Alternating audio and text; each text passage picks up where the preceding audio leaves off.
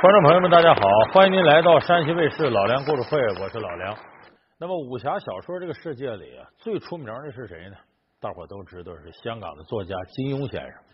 那么金庸的最后一部武侠小说是什么呢？大家也都很熟悉，有人即使没看过原著，也看过电视剧《鹿鼎记》。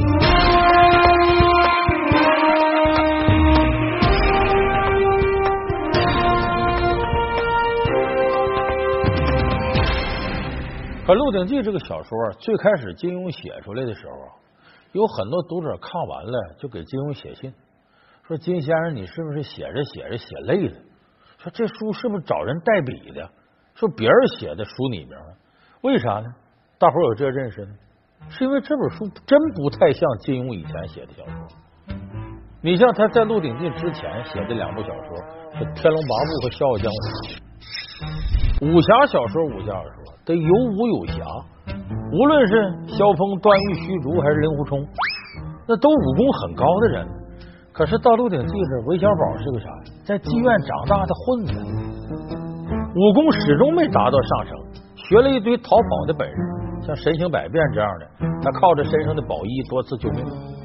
就武侠小说里的第一主人公从来没有这样的。你可以武功低微，但那是开始，像郭靖，后来成了一代大侠。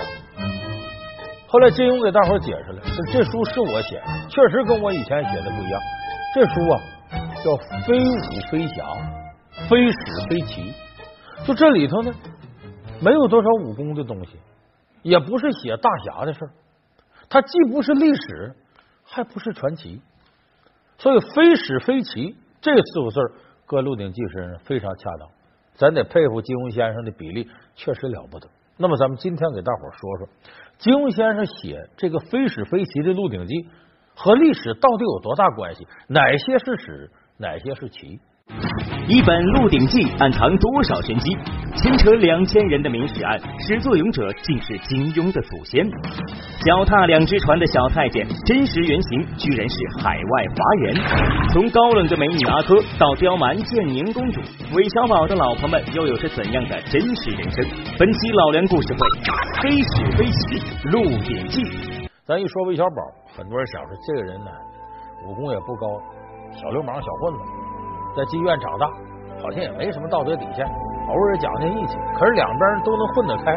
后来实在混不了了，诈死。哎，我假装死了，逍遥自在，出仕隐居。最可气的是，也最令人羡慕的是，七个老婆，个个如花似玉。这回真是惊天地泣鬼神！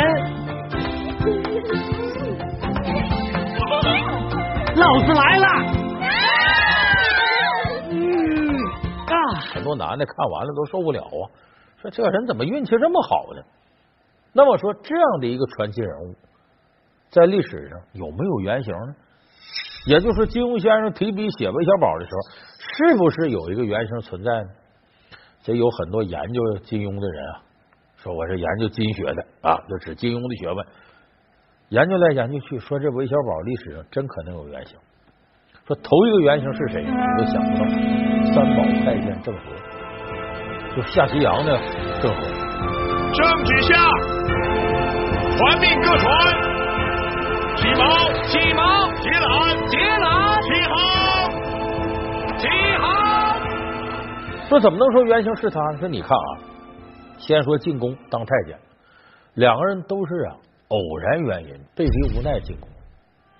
韦小宝呢是和毛十八在一块混，从扬州到北京，赶巧了，这大太监海老公有事要找毛十八问，顺道就把韦小宝裸进宫，就根本韦小宝自己很被动进宫。可进宫之后，这韦小宝是个鬼精灵，把海老公眼睛给毒瞎了，又把他身边的太监小惠子给杀了。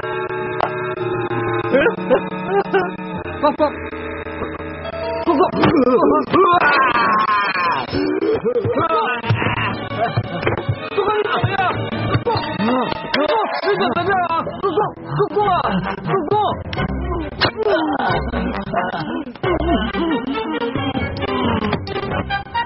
小孩子，怎么到处都是黑漆漆的，什么都看不到？还不快去点蜡烛啊！啊！就冒名顶替，作为小柜子，他在宫里就扎下根了。这很长时间，一开始大伙儿都管韦小宝叫小桂子、贵公公。那我们再看三宝太监郑和，郑和不姓郑，他本来姓马，叫马三宝，是云南人。可是赶到呢元末明初的时候呢，这个云南的这个云南王领头这位呢，非要跟朱元璋较劲，结果朱元璋呢派这个部队呢就把这云南王给平了，这大明平颠，这历史上有名的事儿。结果呢，当时的这个小郑和呢，稀里糊涂的就成了俘虏了，全家都人给抓起来。抓起来之后呢，当时平边的将军呢，一看这个马三宝长得眉清目秀，为了讨好皇帝呢，就把这马三宝给阉割了。小孩长得漂亮，小太监给送宫里。说白了，这这躺着也中枪啊！不是他想进宫当太监，都是被逼无奈进的宫。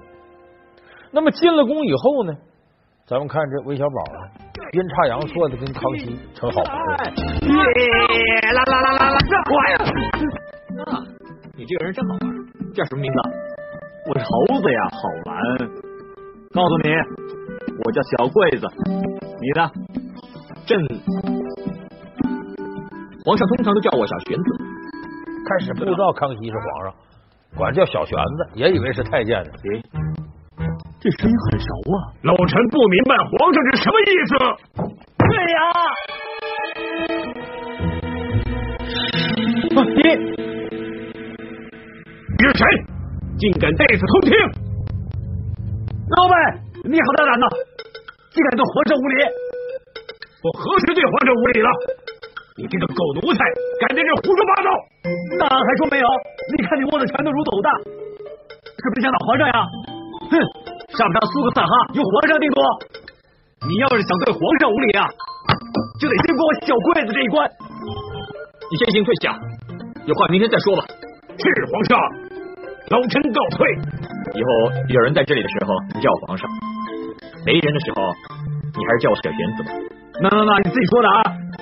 呃，大丈夫严禁出呢，什么马都难追。那我现在可以放松啊。小玄、小桂子俩人处的非常好，处的好，成了好朋友之后呢，还给这个康熙出主意。什么主意？你像平鳌拜啊，说咱假装这些人在一块练武玩，让鳌拜放松，最后给鳌拜抓住了。我小啊！原来你想要老夫的性命！呀！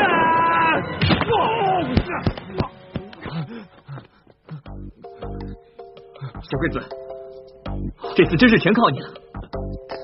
我们大功告成了，大功告成。抓住了，还拿着玄铁匕首进了监狱，还，一匕首把鳌拜弄死了，解决了康熙一大问题。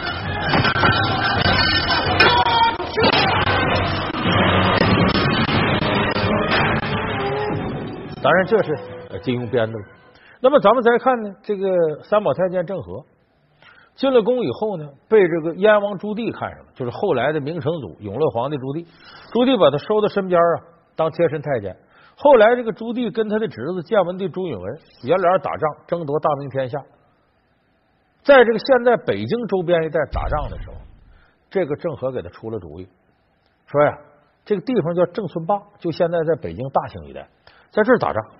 说咱怎么能够打败这个朱允炆的军队呢？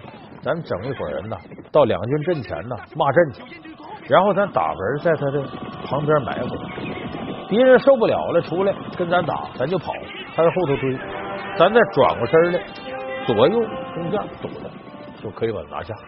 出了这么个好主意，哎，结果这一战，当时把建文帝朱允炆的主力就给打的丢盔卸甲。这一战是有决定性的意义。所以后来是为了赏赐他，就像康熙让韦小宝恢复身份，说他是六品的首领太监一样。朱棣登基坐殿以后说：“这个事儿我得赏你，你这主意出的好。由于是在郑村坝这地方打的仗，我赐你姓郑。”郑和叩谢殿下。好，郑和，起来吧。所以三宝太监改名叫郑和，他原来叫马和马三宝，这个叫郑和。完了封他为四品的太监。所以你看，俩人这就挺类似。在韦小宝最后两边平衡不了了，哎，你这头这个挤兑我啊，非让我杀皇上；那头非让我再收拾天地会，我咋办？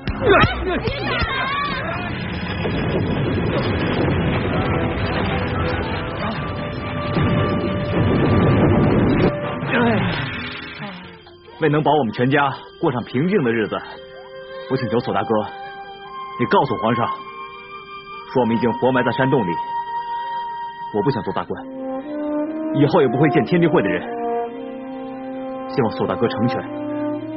我诈死，隐姓埋名，拉倒吧。哎，这个跟郑和经历很像。郑和是回民，伊斯兰教徒。我们都知伊斯兰教圣地是哪儿？麦加。郑和七下西洋就想啊，我找那卖家在哪儿？我要朝圣去。到最后呢，第七次下西洋也没找着。郑和一琢磨呀，我要回去，可能这岁数再出不来了。得了，我装死了，就说我半道死了啊。然后呢，我就留在中亚一带找着卖家，在中东一带找。所以这个跟韦小宝诈死又很像。所有人分析啊，说三把太监郑和就是韦小宝的原型。这后来有人问金庸是不是呢？金庸乐了，说这反正我看是写韦小宝啊，是受一个海外华人的启发。哎，这些金庸迷琢磨海外华人，金庸不说不要紧，咱们筛筛子找这人，找来找去真找着有人跟韦小宝挺像。这人叫啥？叫韦宝山。你听这名儿跟韦小宝一像。他是个什么人呢？咱们说韦小宝不是脚踩两条船吗？这边是康熙身边红人鹿鼎公，最后都封神。这头是天地会青木堂堂主陈总舵主的这个啊徒弟，脚踩两条腿。这个韦宝山在历史上就是这么一个传奇人物。他呢是大清在慈禧太后时候，他是大清的候补道，搁现在说就是厅局级预备干部，随时可能上任，有实权当官。可是另一个层面呢，他又加入了孙中山先生创立的兴中会。兴中会上驱除鞑虏，恢复中华。就这边他是清朝的候补官，那边是要把满清驱逐走。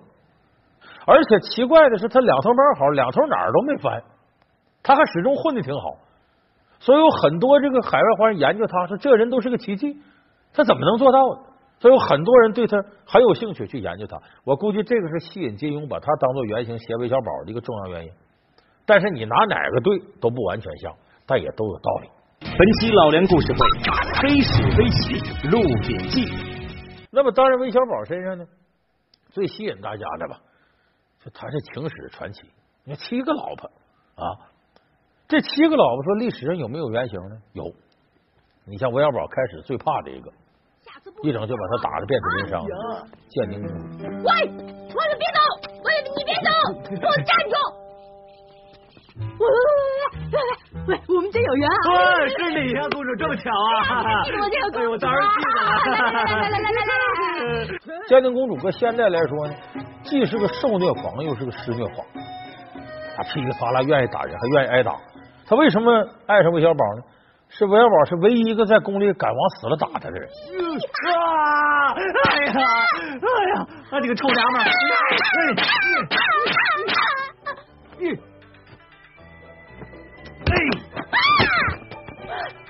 这么打的人家这么舒服，你个贱骨头！哎，跪背了，别走了，就让奴婢伺候你。所以他俩这就好上了。说书里头写呢，说跟建宁公主俩人啊就不干不净了。后来呢，这感情建宁公主不是公主，说是康熙的妹妹，不是，发现是贾太后生的她。这贾太后呢是谁呢？是原来前明啊大将军毛文龙的女儿毛宗珠，后来沦落到神龙岛上呢，加入了神龙教，打进皇宫里头，为了盗取四十二章经，和那瘦头陀俩人通奸，生下了建宁公主。奸夫，淫妇，哼，没有死！哎呀，快去！是，杨师哥。所以康熙一看，最后真假太后分出来，你也不是我亲妹子，所以要想安抚吴三桂的时候，跟吴三桂他儿子吴英雄结婚，这差事就落在建宁公主身上。反正你也不是真公主，我拿你糊弄糊弄人吧，让韦小宝当赐婚使。就送他一道去云南。这一道，俩人这瓜田李下也不避讳，在一块住。哦，奴婢说过要服侍你的吗？那那那你再这样，就拿你当我老婆了。人家就希望你拿我当你老婆。哇！到了这昆明呢，建宁公主娇蛮脾气上来了，我可不能跟吴英雄结婚。结果呢，他把吴英雄啊给阉割了，吴英雄成太监了。岂有此理！本王不把康熙一家老小杀光，誓不为人。后来这不吴三桂一起事杀了吴英雄，哎，这边建宁公主顺理成章的就跟韦小宝结婚了，嫁过来了，成韦小宝夫人。其实真实的事呢，吴英雄这边正享天伦之乐呢。康熙一看那头怎么着，你爸爸造反了，赶紧派人把吴英雄抓来，当时就给杀了，连着他跟建宁公主的儿子也都给杀了。所以建宁公主最后呢，活了六十多岁，守寡，孤苦伶仃的。所以这是历史上真实的建宁公主，就跟这小说里写的就大相径庭。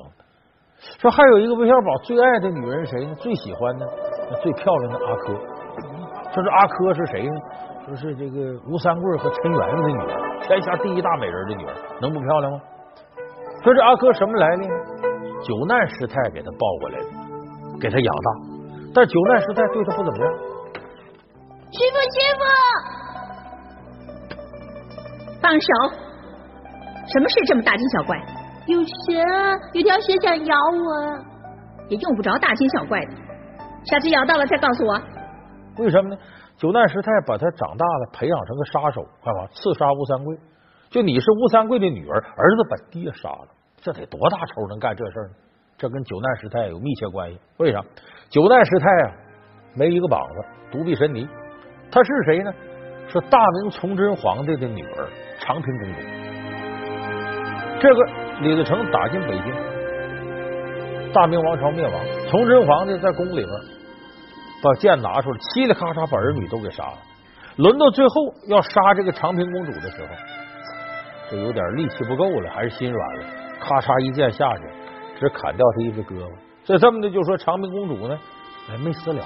师太，我们别往前走了，因为前面那棵树是当年崇祯皇帝上吊的那棵树。没死了呢，他就想复仇，向谁报复呢？一个大清军吴三桂，因为吴三桂在山海关啊背叛大明，引清军入关，所以恨透了吴三桂。怎么复仇呢？一打听说有个孩子是吴三桂跟陈圆圆生的，好，把这孩子抱过来给你偷走。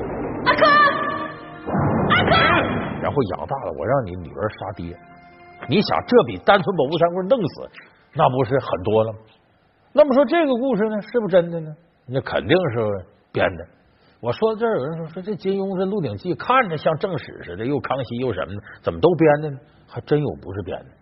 熟悉《鹿鼎记》的朋友一翻开这书，第一章“纵横勾当清流货，俏戏风息月旦平”，这是第一回，几乎原封不动的把大清初年最出名的一个文字狱明史案都给翻出来了。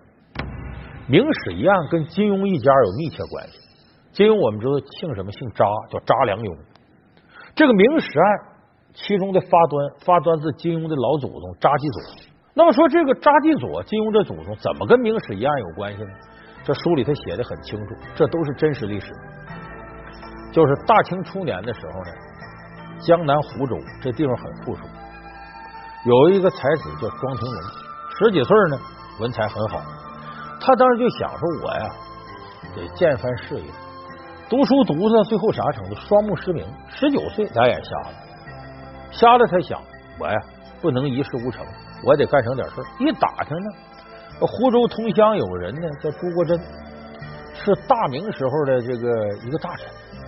他呢底下呢写一部明史，写了一半呢他就死了，没完成。这老庄家是湖州的富户。